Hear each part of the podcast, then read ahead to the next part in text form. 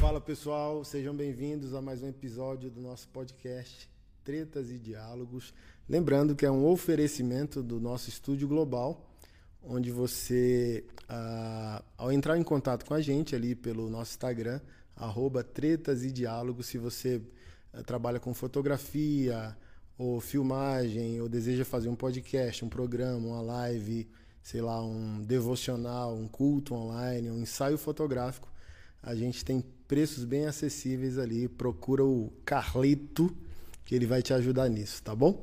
E no nosso episódio de hoje a gente tem a grata né, oportunidade de receber duas jovens mulheres do Distrito Federal de Brasília. A gente trocou um papo rápido, tivemos a oportunidade de conversar rápido ali, né? 10, 20 minutos no encontro sobre política que a gente teve, né? E eu falei bem assim, eu sempre pontuo isso é, aqui nos nossos episódios, que talvez eu entrevistei mais mulheres do que homens, por inúmeros fatores, né? Eu gosto de ter essa percepção quando eu vejo uma mulher, dependente da idade, forte, firme, posicionada, sabe? Visionária. E eu falo, caramba, me marca e eu guardo, né? Gostei dessa pessoa e levo. E principalmente numa sociedade onde a liderança masculina está totalmente vulnerabilizada pela ausência de referência, né? Então, para mim, como alguém que defende, prega masculinidade, é significativo, né? Ver que mulheres hoje estão mais posicionadas que os homens e, e a gente precisa correr muito atrás do prejuízo. Então, para nós é um privilégio recebê-las. Acredito que vai ser muito significativo para aqueles que nos ouvem. Se apresentem, minhas amigas. Muito bem, prazer pessoal. Eu sou a Ana Heloísa Barbosa, tenho 17 anos, estou terminando o ensino médio e meu sonho é fazer psicologia. Eu é. sempre costumo falar, eu adoro essa coisa das emoções, do ser humano, da complexidade do ser. É tudo, assim, é tão lindo mergulhar nisso, sabe? E, bem, falo dos meus gostos também? Fique à vontade. Tá bem. Eu adoro ler ler sobre tudo. Assim, a leitura. Na leitura a gente abre muita mente, né? Mergulhamos em oceanos tão. Ler de tudo? De tudo. É, eu acho, as pessoas acham até engraçado. Nossa, mas você não tem um gosto específico? Não, é ler de tudo mesmo. Porque quando a gente se fecha num. Ah, eu gosto de ler sobre. sobre tal tema. Então eu vou ler só sobre aquilo. A gente se fecha demais. Sim. A gente se restringe, restringe a nossa visão àquele pensamento. Àquele tipo de coisa que você gosta. E acaba que a gente vai criando uma visão limitada, né? Empobrecida das coisas, né? Empobrecida. Bem assim mesmo. E eu adoro arte também. Tudo quanto é tipo de arte. Assim, arte é uma expressão muito bonita, né? E quando você vive fazendo arte, você vive com um, um tipo de graciosidade diferente. Assim, arte é é vida para mim. Eu gosto de dizer que a arte é Deus, por mais uh, que Deus não seja arte. O que, que quero dizer com isso? Que a expressão inicial da arte é um impulso divino, sabe? Se o artista, ao não entender isso, não consegue dar continuidade a essa estética, é, a, a, o que na filosofia a gente chama de, de ética e estética. Então, quando o artista não consegue ver beleza e significado, aí ele não dá continuidade ao aspecto divino da arte. Por isso que, por exemplo, nossa música hoje nacional quase que majoritariamente não é bela, não é estética mais, sabe? Como a gente teve nas últimas décadas. É como se a gente, quem gosta, né, de, de arte e principalmente por meio da música, a gente vivesse de passado. Deixa eu ir aqui no século 60, é, na década de 60, deixa eu ir aqui na década de 80 ouvir algo, sabe? Que toque o coração tal. Então eu gosto também. Me emociona muito essa reflexão. Como pastor, o povo não me entende, porque acha que, sei lá, você é um cristão e você é um pastor e você tem que, que, que consumir dentro do seu nicho, né? E não consegue entender quando eu digo que a vida ela é, sei lá, bela e divina e o bom de cada pessoa, com fé ou sem fé, é um impulso é divino criativo, vem de Deus, sabe? Se a pessoa entende ou se a pessoa vive ou, ou reconhece, ó oh, Deus, obrigado, sabe? Eu pintei esse quadro aqui porque o Senhor me deu vida. Se ele faz isso ou não, pouco importa. Mas aquele impulso inicial dele é o próprio Deus, sabe? Quando Deus cria, ele é o primeiro artista. Eu acho que Deus é zangado contra o pecado, porque eu acho ali relato criativo de Gênesis, viu Deus que tudo que fez era muito bom. Eu acho que é o impulso do artista assim, ó. Como ficou lindo, sabe? Basicamente. Basicamente. Você é de Brasília mesmo? Nascido aqui? Eu sou lá de Pirinópolis, oh. terra das cachoeiras. Olha aí. Essa minha, é, é, essa minha energia veio de lá Mas mesmo. mora lá ou mora aqui? Eu moro aqui. Legal. É, saudades, né? Porque Assim, é chato isso, né? Você sentir que seu coração tá num lugar e você não tá nesse lugar, sabe? Sei. É, você tá um pouco desconectado ali de, de onde você realmente veio, né? Onde você realmente queria estar. Mas enfim, o coração tá sempre lá, né?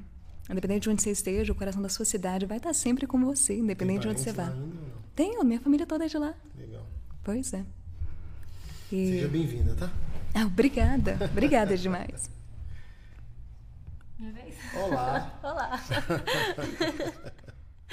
é, meu nome é Maria Luísa, eu estudo no terceiro ano do ensino médio. Esse ano eu estou liderando uma célula na minha escola, uma célula cristã. Eu sonho em fazer medicina, mas eu também tenho muita vontade de viajar ao mundo em missões, hum. pregar o evangelho. Como médica?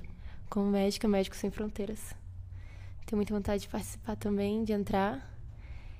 E acho que é basicamente isso. Que legal. Congrega em alguma igreja? Eu congrego na I, Igreja legal. Internacional da Reconciliação. Você é do, do Movimento Sal na Terra também ou não?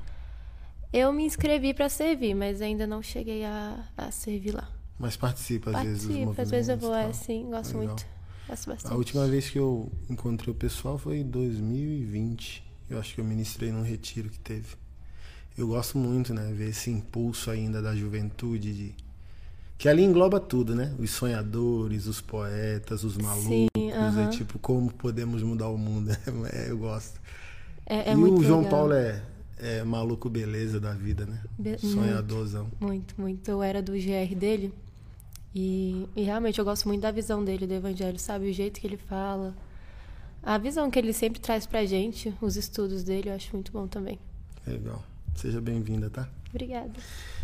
Meninas, vocês propuseram a gente ter por tema fundamental essa questão da felicidade, alma ou psique humana. Eu também gosto muito, mas eu gosto mais da, da psicologia junguiana.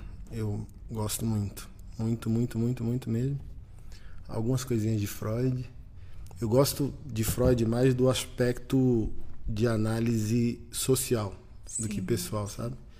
As neuroses de massa, a psicologia das massas. Eu acho. Acabei de terminar o. É, onde ele aborda a psicologia das massas, e ali, nossa, eu vi os defeitos da religião naquela análise de massas, assim, ó. E vi, por exemplo, é, os desvios ideológicos que a gente tem, político hoje. Radical de esquerda, radical de direita. Aí ele diz que é o homem de massa, né? O que a gente chama hoje de efeito manada. Ele diz: o homem da massa é o homem que perdeu sua identidade, projeta sua identidade no coletivo, porque não se enxerga mais como Caramba. indivíduo. É. Então, quando o cara diz, ah, sou lulista, sou bolsonarista, é um cara que perdeu o encontro consigo mesmo, sabe? Porque eu posso ser apoiador de Bolsonaro ou de Lula, mas eu sou o Anderson. Hum... Sabe?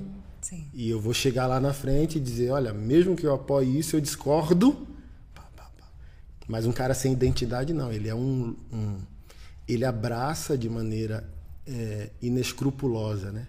Qualquer proposta de vida que possa trazer sentido à mente, à alma e à felicidade. Ele não consegue, por exemplo, nessa análise de Freud, onde que eu trago aqui para o meu exemplo e para a prática, ele não consegue ser feliz sem o radicalismo.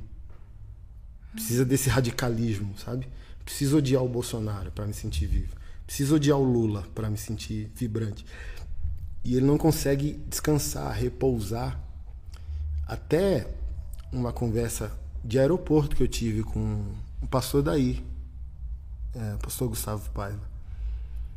E eu comprei a biografia do, do Winston Churchill por causa desse bate-papo com ele. Disse: Olha, Churchill se focou tanto no seu inimigo, né, Adolf Hitler, porque entendeu que o propósito da vida dele talvez foi ser levantado como uma providência de Deus social naquela época, de ser o único cara com coragem de enfrentar um louco chamado Adolf Hitler. E quando Hitler, quando a guerra, a Segunda Guerra acabou, que Hitler tirou a própria vida, é, Churchill entrou em depressão. Qual a conclusão? Quando você não tem felicidade, você não descobre um amigo em comum. O que, que dá sentido à sua vida? Não, porque você existe para odiar alguém. E não porque você ama alguém, ou a si mesmo, ou a vida tal. Então o cara vivia para Hitler. Hitler morreu, e agora? Eu vivo para quê? Qual o sentido da minha vida? Qual o meu nível de saúde emocional, mental e o que é que eu consigo projetar? E acho que esse tema que vocês propuseram é relevante, porque os últimos dois anos nos enlouqueceram Nossa. como sociedade. Mas o que vocês pensam e por que propuseram o tema? É, é bem pertinente, né? Hoje esse tema. Porque, assim, como o senhor já disse, né? Em detrimento de tudo que a gente viveu, que a gente está vivendo, né? Tempo de incerteza, tempo onde a gente quer colocar a nossa esperança em cima de alguma coisa. Só que tá faltando base. As pessoas não estão assim encontrando uma base, porque estão procurando ela no mundo. Como se ah, a minha felicidade vai estar aqui no mundo. Mas cadê, né? Cadê? Pandemia, pessoal ansioso. Cadê? É felicidade, né? E a gente fica colocando muita esperança nessas coisas do mundo. Mas não para pensar que a verdadeira felicidade está dentro. Uhum. Assim, é uma fonte que vem de dentro. É uma água que jorra de dentro. Mas a gente está procurando fora. Assim. Ué. Só aumenta o buraco, né? Só aumenta o buraco. E assim, é. A gente não quer nem falar sobre a felicidade do momento. Tipo, ah, ganhei na loteria, tô feliz. Ah, eu fiz aquilo, tô feliz. Entende? É uma felicidade assim, aquela plena, aquela que cria raiz na tua alma mesmo. Não que você ganhou um presentinho aqui, ah, presente de felicidade, legal, usei, brinquei, tchau. Claro que dizem, ah, a felicidade é de momentos. Tem aquelas de momentos, que são aqueles picos, né? Aqueles extremos, como você já disse, uma alegria assim extrema do momento. Mas aquela que permanece em você não é essa do momento. É aquela genuína, né? Aquela que você cultiva, aquela que você planta dentro de si e vê crescer de fato, sabe? Qual o caminho, assim, de, na sua visão, de que a gente pode chegar a esse lugar de entendimento? Tá bom, entendi, tenho que traçar, mas isso é a vida ou isso é a intencionalidade? Eu percebi que eu não tenho, ou eu percebi que eu preciso ter. Qual o caminho? Quando a gente sente que precisa, a gente tá, nossa, tô precisando cultivar melhor. A gente precisa rever como é que a gente está vivendo. Como é que você está levando a vida? Você está procurando o bem de espírito no mundo? Onde é que você está buscando, sabe? E quando a gente começa a analisar isso, vamos vendo. Hum, tá aqui a falha. Tô procurando fora. É quando, a partir do momento que a gente identifica isso, já é um caminho bem andado. Uhum. Poxa, você identificou que está alicerçando a sua felicidade, a sua paz em coisas do mundo. Opa, vamos rever isso daqui, né? E é muito sobre a maneira que a gente olha para as coisas, a maneira que você vive. Porque hoje mesmo, como eu estava falando com a Maria Luísa, as pessoas estão muito ansiosas. Assim, a ansiedade está fazendo parte do nosso dia a dia, nosso momento. Cada instante a gente está ansioso, preocupado com depois. E a gente não se dá assim o direito de simplesmente parar e ver como assim coisas simples você vê ali uma plenitude sabe algo que te traz uma é o seu jeito de ver as coisas o seu jeito de ver o mundo e a ansiedade ela cria uma lente que obstrui a visão para para de fato como as coisas são simples as coisas são bonitas simplesmente porque são é aquela coisa é, a gente não para para poder ver uma flor crescer. A gente não tem tempo. A ansiedade do dia a dia não nos permite. Mas se parássemos para poder simplesmente ver uma flor crescer, a gente ia perceber, sentir e saber que coisa, as coisas mais bonitas elas levam tempo. O cultivo da felicidade dentro da alma, no terreno da sua alma, ela leva tempo. Ela é um processo. Não é do momento. Ah, eu quero ser feliz e pronto, acordei feliz já. Porque eu quero. É a força do querer. Um Sabe? livro de aeroporto, né? Dez passos para a felicidade. Exatamente, exatamente. Então, assim, a gente tem que se dar a honra de, de fato, ver essa semente da felicidade brotar na alma sentir ali ela crescendo e ver e cuidar dela de fato. E acho que fez sentido essa associação, né? Sim. Como se fosse Mas, a flor assim, da felicidade. Você acha também, ou enxerga que. Tô com 41 anos, né? Uhum.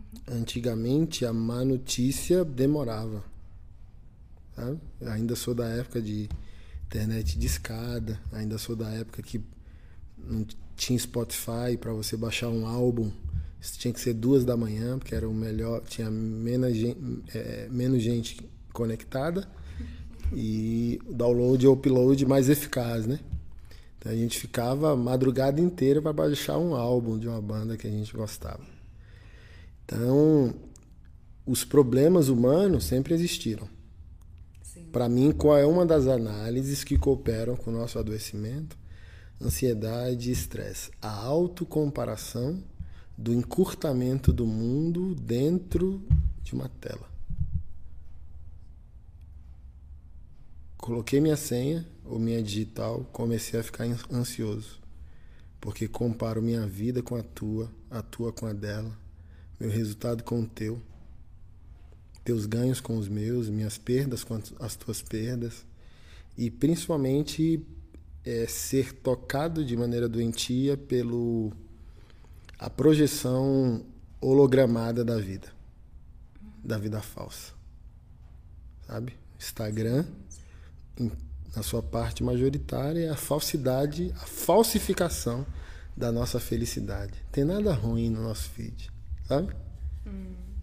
Só aquela pretensa desculpa que tá tudo bem, casamento de margarina, pá, pá, pá, pá e essa comparação, né, na época de digital influências e por aí vai, eu acho que coopera muito, né? A autocomparação deixa ansioso, a gente não está produzindo, porque está mais reagindo que criando, não tem essa solitude que fortalece esse encontro com o eu, que você bem colocou. Acho que Jung chama de caminho da individuação, foi estreitando esse eu mesmo até eureka, descobrir quem eu sou. Descobrir minha identidade e quem descobre não precisa provar nada para ninguém, está feliz consigo mesmo. Eu falo isso na nossa igreja, o pessoal entra em pânico. Eu vivo sem vocês. Eu me amo. Então, pouco de café e meus livros eu sobrevivo. Anos sem civilização. Não porque eu odeie pessoas, não. mas porque eu Sim. me basto. Eu me descobri, eu me amo. Eu não preciso de performance para ser amado. Não, eu me encontrei. Então, se eu pudesse ter 50 horas no dia para 25 horas ser eu e os meus livros, meu Deus, como eu, sabe? E as pessoas banalizam esse não vou dizer introspecção, mas eu só sou um presente para ti se eu sou um presente para mim. Eu só posso ser um presente para mim se eu me descobrir. E eu só posso me descobrir se eu levar tempo cavando para dentro, não para fora, sabe? É. Não tipo assim, ó, peraí, nem cheirei essa flor, vou tirar uma foto dela. Não, fica lá, pô. Deixa um pouquinho aí o celular de lado e, sabe? Aquele pezinho na areia da praia. Nem precisa entrar no mar, né? Só o pezinho na areia já é eletromagnético, as descargas ficam ali, a gente, uf. Minha esposa fala isso, nossa. Só o pezinho na areia, queria ir pra praia. Tomar um sol? Não, só o pé na areia. E a gente não, não consegue mais ver essa, beleza. Você falou da flor. Mas podemos falar de qualquer processo embrionário da vida. De a gente quer o, os três minutos do micro-ondas, sabe? Deixa eu ser feliz. Deixa eu ser feliz no namoro, deixa eu ser feliz no sexo, deixa eu ser feliz no casamento. Não, cara. Antes de qualquer encontro coletivo, a felicidade é um encontro individual. Com certeza. Então, você se torna ou um problema ou uma solução ao mundo depois desse encontro ou desse desencontro. Mas a gente falou muito.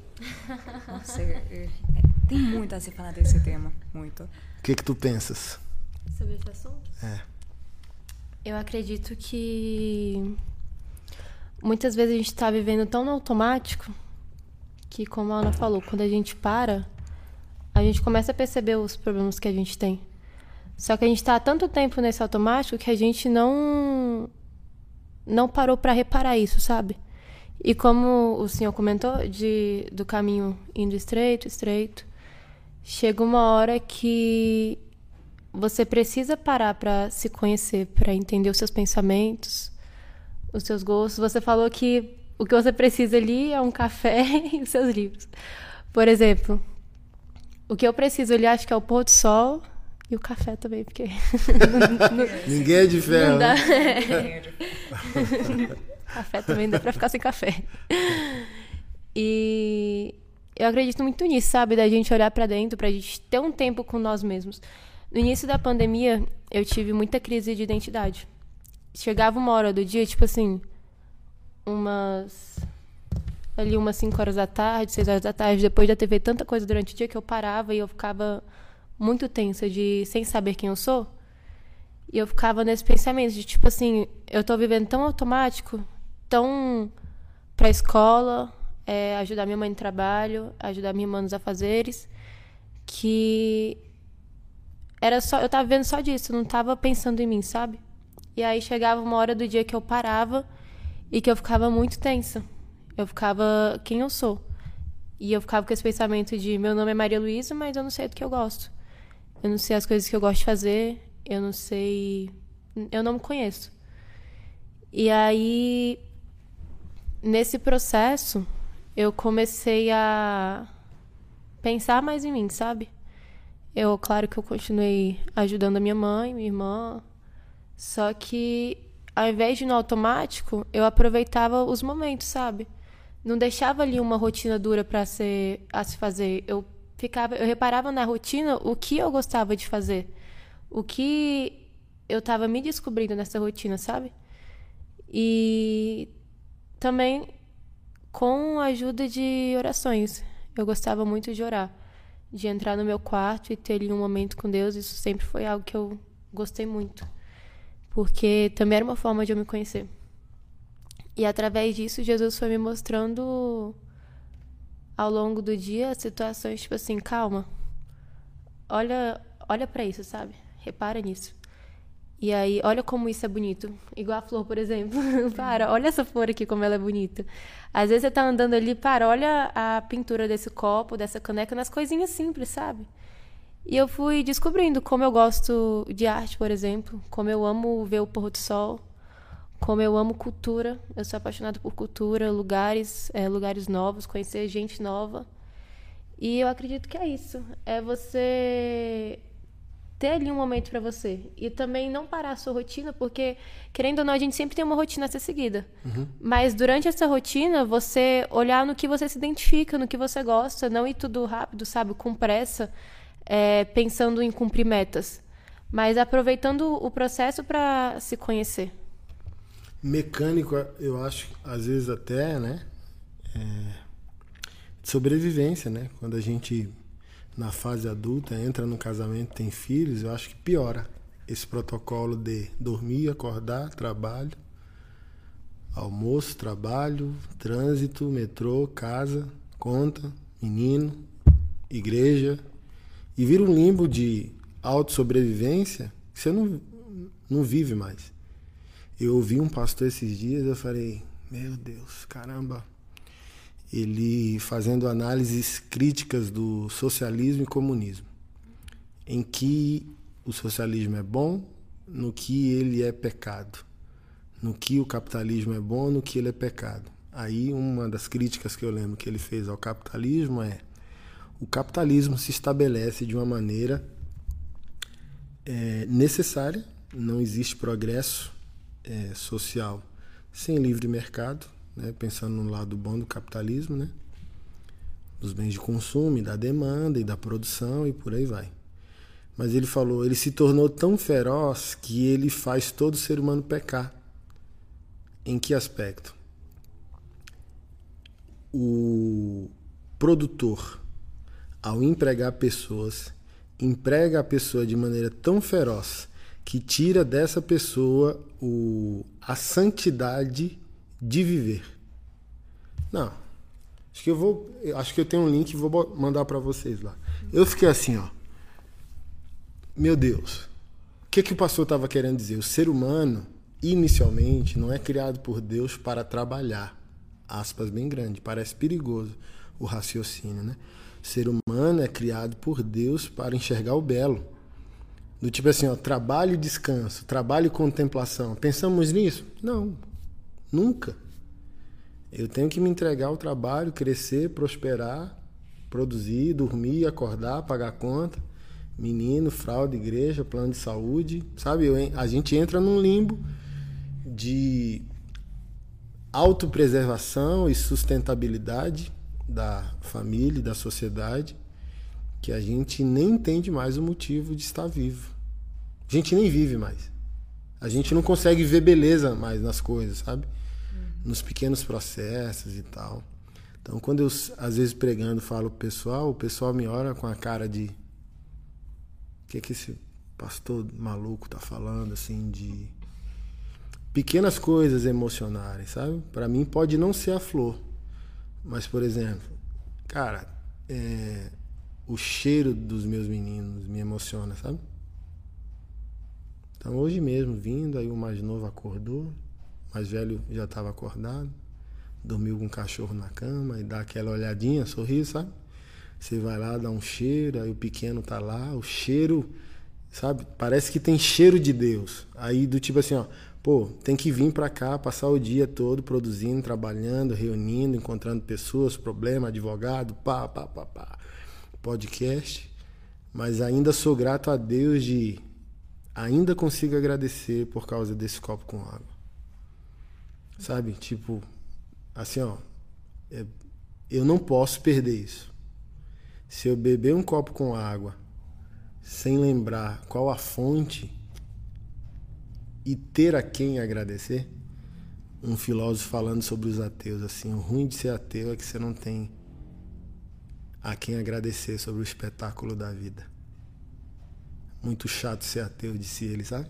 Hum. Por quem eu agradeço por essa flor, por esse pôr do sol, pelo ah, cheiro do meu bebê? A quem eu digo obrigado, porque eu sou pai, sabe? E a gente vai monstrificando. Eu posso colocar esse adoecimento que a gente teve por causa da pandemia de Covid-19, um alto índice de suicídio, pode ser, não pode ser veiculado Aumentou em 80%. Um alto índice de divórcio. Acho que aumentou 70% também. Entre famílias cristãs aumentou absurdamente. Por quê? Para passar para vocês, o que vocês enxergaram mais, vocês duas, o que vocês enxergaram durante a pandemia. É, o que, que eu enxerguei da minha parte? As pessoas não se amavam elas se toleravam. Porque qual é o maior privilégio de quem tem um encontro consigo porque teve um encontro com o belo ou com Deus? É como comunidade. Sabe? O, o nós somos é resultado do que eu sou. Eu preguei isso há duas semanas, falando: sabe qual é a beleza do casamento? E a beleza da vida, da sociedade? É que tanto a sociedade, quanto o casamento, quanto a família é a expressão da trindade de Deus. Somos, façamos. Então, o que eu sou produz o que somos. Então, Deus é um, decidiu ser três. Deus é três, cria uma família. A família é uma, gera a comunidade, a sociedade, vai replicando beleza. Se eu me conheço, porque eu conheço a força eterna que dá sustentabilidade à nossa existência, o lado bom da pandemia é que a gente é, é, passou a se ver. 24 horas por dia. Mas as pessoas descobriram que elas não se conheciam, não se amavam, se toleravam, porque seis da manhã, filho escola, marido trabalho, esposa trabalho, ou marido em casa com outro filho, se reencontravam só às 18, 19, 20 horas. Aí agora um vírus bota a gente dentro de casa, que a gente dorme junto, almoça junto, briga junto, lancha junto, janta junto, chora junto, grita junto, quebra tudo junto. E chega a um lugar dizendo, essa pessoa é um estranho. Então, do tipo assim, ó, não é o casamento que acabou. É a evidência, não é a família que separou. É a evidência que as pessoas não se conheciam individualmente. Não tinham esse lugar de descanso de entendimento existencial.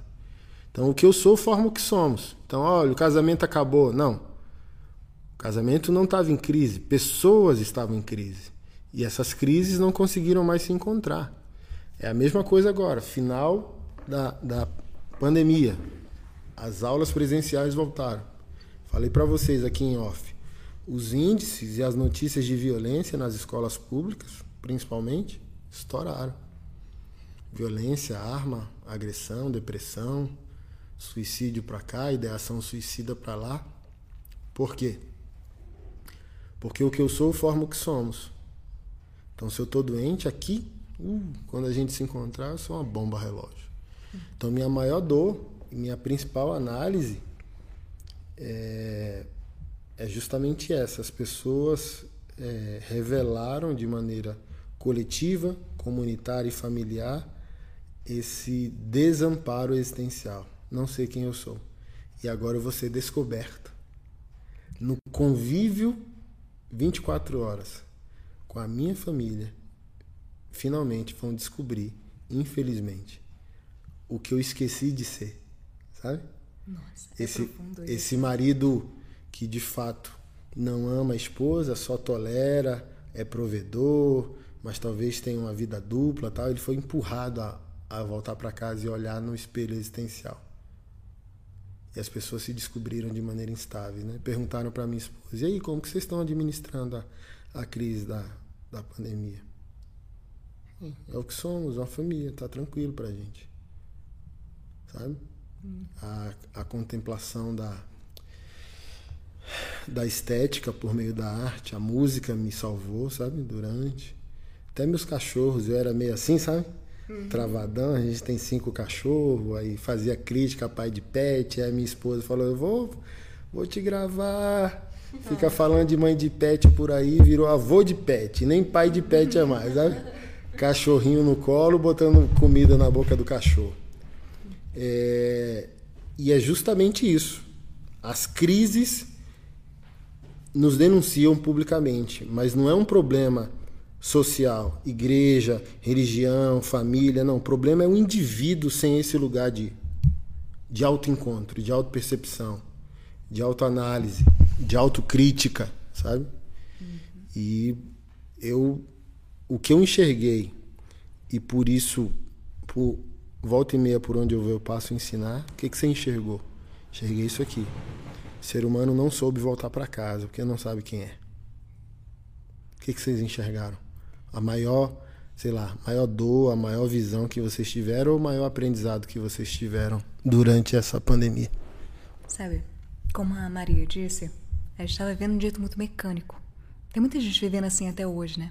Mas como no na produção do Charlie Chaplin em tempos modernos, vocês conhecem? Sim. Ele, assim, ele tava num jeito tão mecânico, tava fazendo as coisas de um jeito tão automático que perdeu a graça. Ele ficou doido.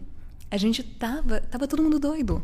Vivendo assim no automático, fazendo tudo porque, ah, eu sempre faço isso, eu sempre vivi assim, eu vou manter nesse ritmo, né? E daí veio a pandemia e a gente, opa. Opa. Esse ritmo mecânico aqui não vai seguir, né? Então a gente deu, a gente voltou um pouco a fita para poder de fato, ver o que, que eu estou fazendo. E veio essa de crise existencial, né? A gente começou a questionar: quem sou eu? Fora daquele sistema que eu vivia, fora daquele ritmo que eu estava vivendo. E a gente viu: não, eu não sou aquele ritmo. Eu não sou o ir para a escola e voltar para casa fazer dever. Eu não sou isso. A gente foi tendo essa oportunidade para ter um encontro muito profundo consigo. Por isso eu seja muito surto psicótico. Enlouquece. Você ficar tão dentro de si que, sabe, às vezes a gente se afoga dentro de si. Sim. Mas, é, enfim, casos e casos. No meu mesmo, é, foi muito bom. É como se antes da pandemia eu fosse um ser humano. Depois da pandemia eu sou a Ana Heloísa. Agora eu sinto que eu virei gente mesmo. Caramba. Pois é, como se eu tivesse me encontrado. Porque antes eu vivia naquela coisa do sistema, né? Mecânico, tudo mecânico. Estudar a escola, estudar a escola ali, ponto. Né? Ponto. Só que daí na pandemia eu comecei a. Hum, preciso fazer algo assim para nutrir minha sanidade mental, né? E eu comecei pintando. Eu fui vendo que, nossa, isso daqui é legal. Isso daqui traz uma vida dentro de mim, sabe? Movimenta, me deixa feliz aqui dentro. E gostei disso, nossa, descobri algo que é parte de mim. Eu fui indo pro lado da música também, comecei a tocar, tocar violino, né? Eu fui, assim, criando um laço tão profundo com a música, e nela eu me encontrava. Na arte eu me encontro. E enfim, o tempo foi passando e eu comecei a me desenvolver também na escrita, poesia. Então, assim, na pandemia. Na pandemia eu virei quem eu sou hoje. E minha conexão com a família também ficou muito profunda. Minha família é grande, né? Eu tenho umas três irmãs. E a gente costumava ser bem distante. Tem irmão ou só irmã? É só irmã. Enfim. E hoje eu conheço de fato minha família. Que Antes éramos como estranhos dentro de uma casa. Agora somos uma família de fato. A gente se conhece, a gente conhece o gosto do outro, a gente conhece como o outro está agindo. Assim. Que legal. Quando eu paro pensar, é incrível. Seu, é, seus pais são, são casados? São, eles são sim. Legal. Uhum. Raro hoje em dia, né? Achar uma família ainda estruturada. Que bom. Sim, de fato. E foi justamente também na pandemia que eu comecei a perceber assim, o valor do agora. Tipo, o que a gente tem é o momento é o momento que você está tendo agora. Ou seja, aproveite ele, faça o que você o que vai te deixar feliz, o que vai te nutrir, sabe, nutrir a sua alma de fato.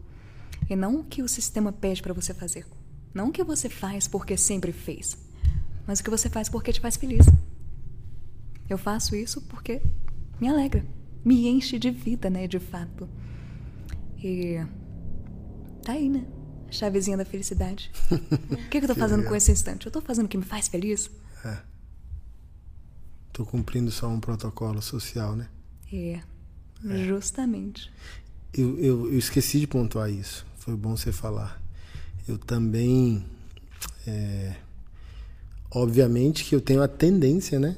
É, fui diagnosticado TDAH, eu tenho a tendência ao exagero, né? A quebra do protocolo mas a pandemia me forçou mais a ser verdadeiro. Eu já, já amava a verdade, ela está aqui, e às vezes você entrava num alto sofrimento porque você nega essa verdade ao outro. O outro diz, é sim. Aí você fala, ah, é sim, porque você quer ser amado, uhum. você não quer ser mal compreendido, você por inúmeros motivos. E no caso meu como pastor, aí né, eu, eu aceito a ditadura de que eu sou sempre obrigado a dizer sim. E o que a pandemia me ensinou é que eu não mando recado, sabe? Sim, é sim? É sim, sabe? Porque eu quero dizer sim, porque faz sentido para mim naquele momento. É, é, é, sim? Não, é não. Agora não. Pode ser sim quarta-feira, tá bom? Mas hoje não. Então me levou a um lugar de transparência, sabe? Muito mais eficaz é, e que me, me, me traz a percepção de ser mais vívido sabe? Estou vivo. Não estou seguindo protocolos sociais para agradar ninguém. Não que eu tenha também que desrespeitar ninguém, mas não há respeito pelo outro que não comece pelo auto-respeito. Né? Então, assim, ó, não quero. Quero ficar aqui no meu sofá, assistir uma série. Não quero lhe ver hoje, amanhã eu quero lhe ver, hoje não, sabe? E você vai gerando que protocolos maduros de relacionamento. Às vezes os relacionamentos são rasos porque a gente não é honesto. A gente diz sim quando quer dizer não, diz não quando deveria dizer sim, porque o outro às vezes está carecido, sabe? Da nossa presença, do nosso amparo e por aí vai. Então, é como se eu tivesse essa covardia do autorrespeito. Eu existo para o outro. Minha vocação é a vocação pública. Sou um pastor, eu devo sacrifício às pessoas. Hum. Em que nível isso me sabotou? E você? Qual o seu nome? Você tá bem aí? Tipo, tira o PR aí do início. Cadê o Anderson? Ele gosta de quê? Sabe? Então, por exemplo, em nome da religião, abri mão, um exemplo, claro, para vocês, que eu resgatei na pandemia. Amo rock and roll, sabe? Aí eu ficava era, sabe? Quase um hábito marginal. Não, se eu falar que eu gosto de rock and roll, os religiosos vão me odiar. Hoje, ih, foi muito legal. Eu acho que, que se eu puder sintetizar o que você falou, a gente na pandemia teve que ser revirado ao avesso. É. É como se os assim as horas estavam convidando você a mergulhar dentro de si. É isso, pronto. Uhum. A vida em sociedade antes convidava você a estar sempre ali, né? Envolvido no que a sociedade estava promovendo, no que estava acontecendo, no ritmo. E aí você não. É não ouvir essa voz dentro que grita: Ei, olha para mim. É. Ei, mergulha aqui, vem cá. É. Tem muita coisa aqui para você, vem cá. A gente não ouvia, porque. Mundo. Mundo. Diga-nos. Eu acho que, como o senhor disse, a gente acabava que só se tolerava, né? Eu, antes da pandemia, também era outra pessoa. Uhum. era uma pessoa e depois da pandemia, Maria Luísa. Mas antes da pandemia, por exemplo, em questão de família lá em casa, é só eu, minha mãe e minha irmã. Meu pai faleceu quando eu tinha 9 anos. E aí eu não era muito. Não gostava muito de ficar com minha família, sabe? Eu preferia ficar. passar o dia na escola, ficar até umas 6, 7 horas e voltar à noite para casa. Aí. Mas a pandemia foi um tempo ali de transformação. Foi. No início da pandemia já em abril, eu me converti. E aí foi um tempo onde eu comecei a passar por um processo, sabe? De conhecimento e também de reparação de erros. Eu via, o, eu percebi o quanto eu era ingrata com a minha família, o quanto eu deixava de lado os momentos, sabe? É, se tivesse ali alguma coisa para fazer com meus amigos e aquele um simples almoço assim com minha mãe, com minha irmã, eu saía ia ficar com meus amigos, mas aí eu aprendi o quanto que era importante aquele momento na mesa, sabe?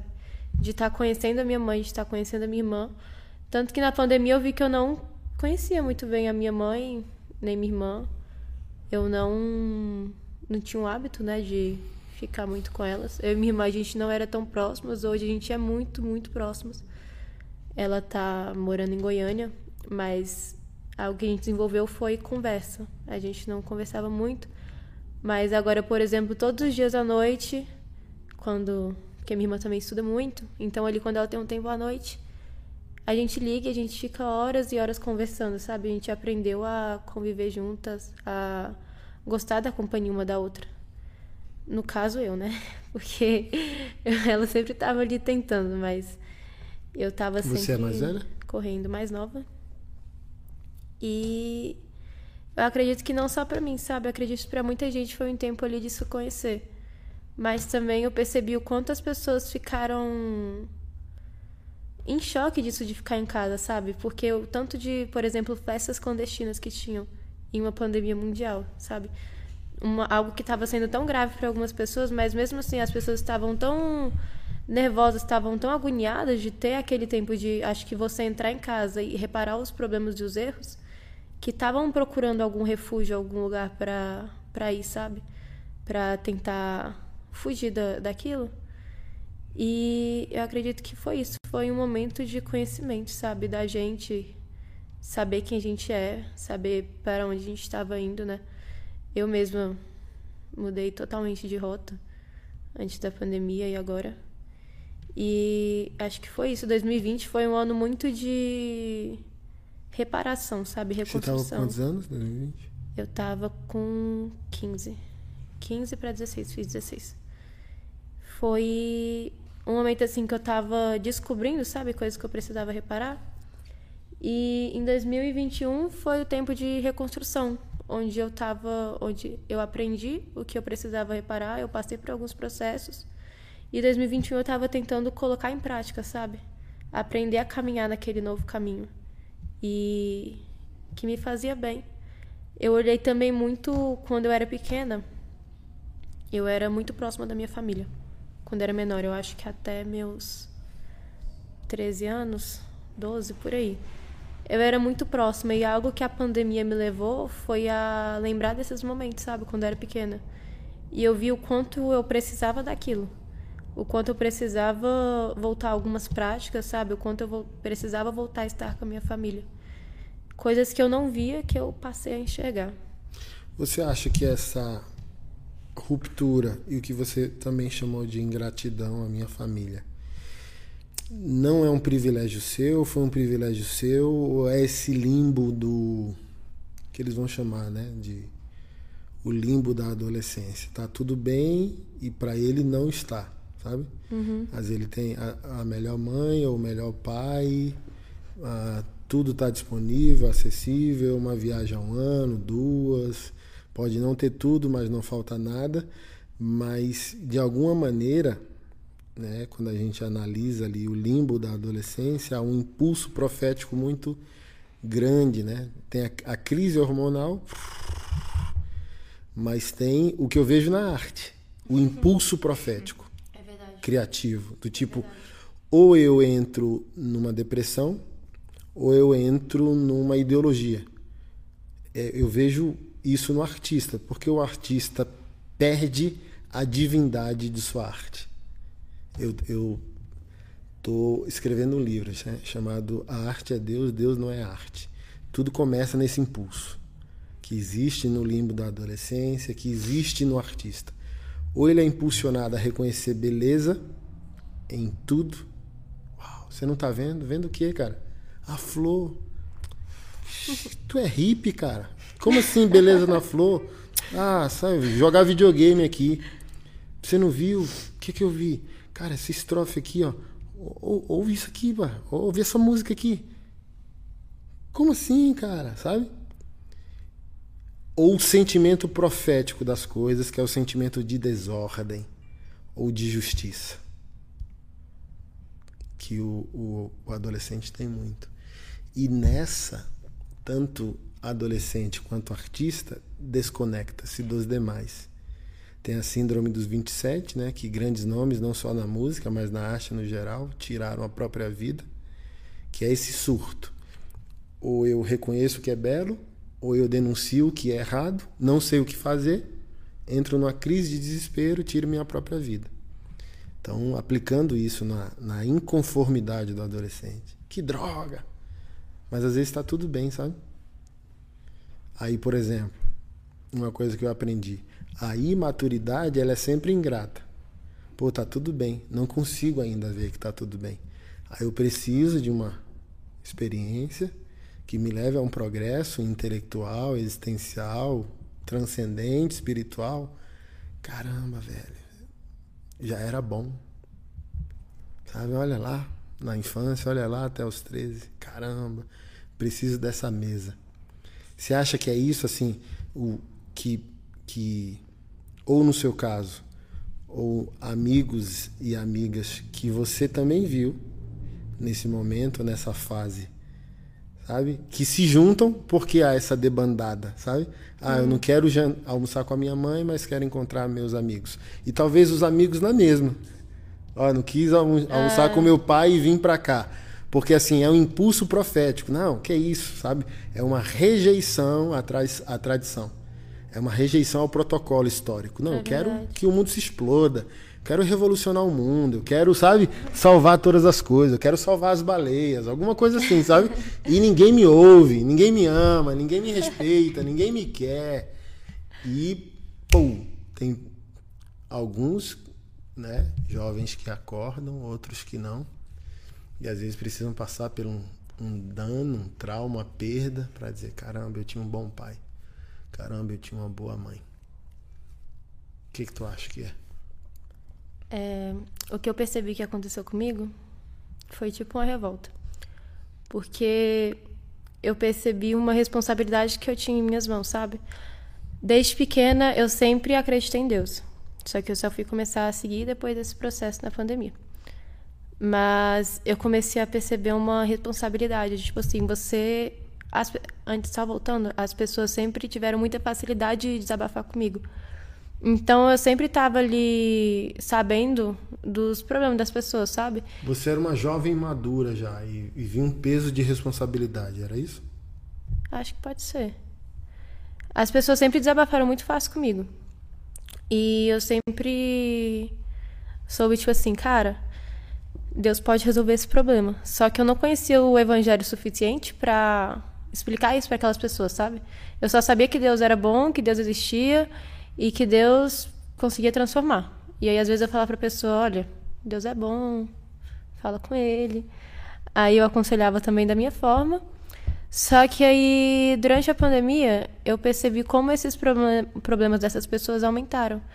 E ali foi vindo uma responsabilidade da minha mão de você conhece o evangelho, você tem tudo para você você tem todas as como um leque, sabe? Cheio de informações para você aprender e passar para essas pessoas.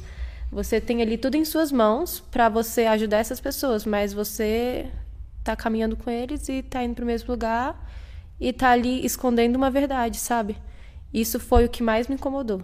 De eu saber o evangelho, saber a verdade do evangelho e não tá fazendo nada com, com o que eu tava sabendo.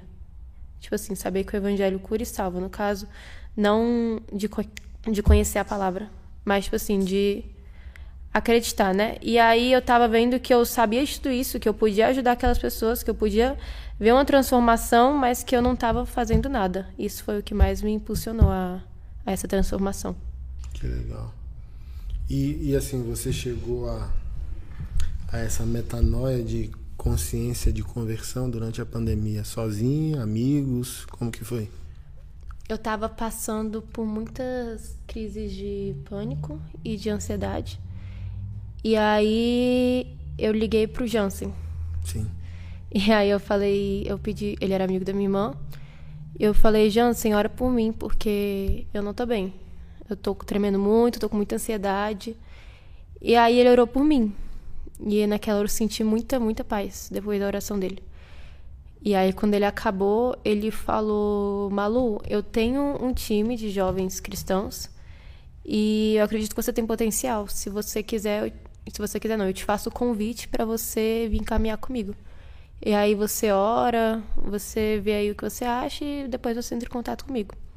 Há uns dias atrás eu tinha falado para Deus que eu queria muito alguma oportunidade, algo para eu poder caminhar com ele, sabe? Eu queria uma oportunidade de estar ali mais perto, de conhecer mais, ou eu falei que eu poderia estar andando com algumas pessoas, sabe, que ele me aproximasse de algumas pessoas, que ele alguma coisa, sabe, que me levasse a caminhar mais, mais perto, que me levasse a caminhar de verdade.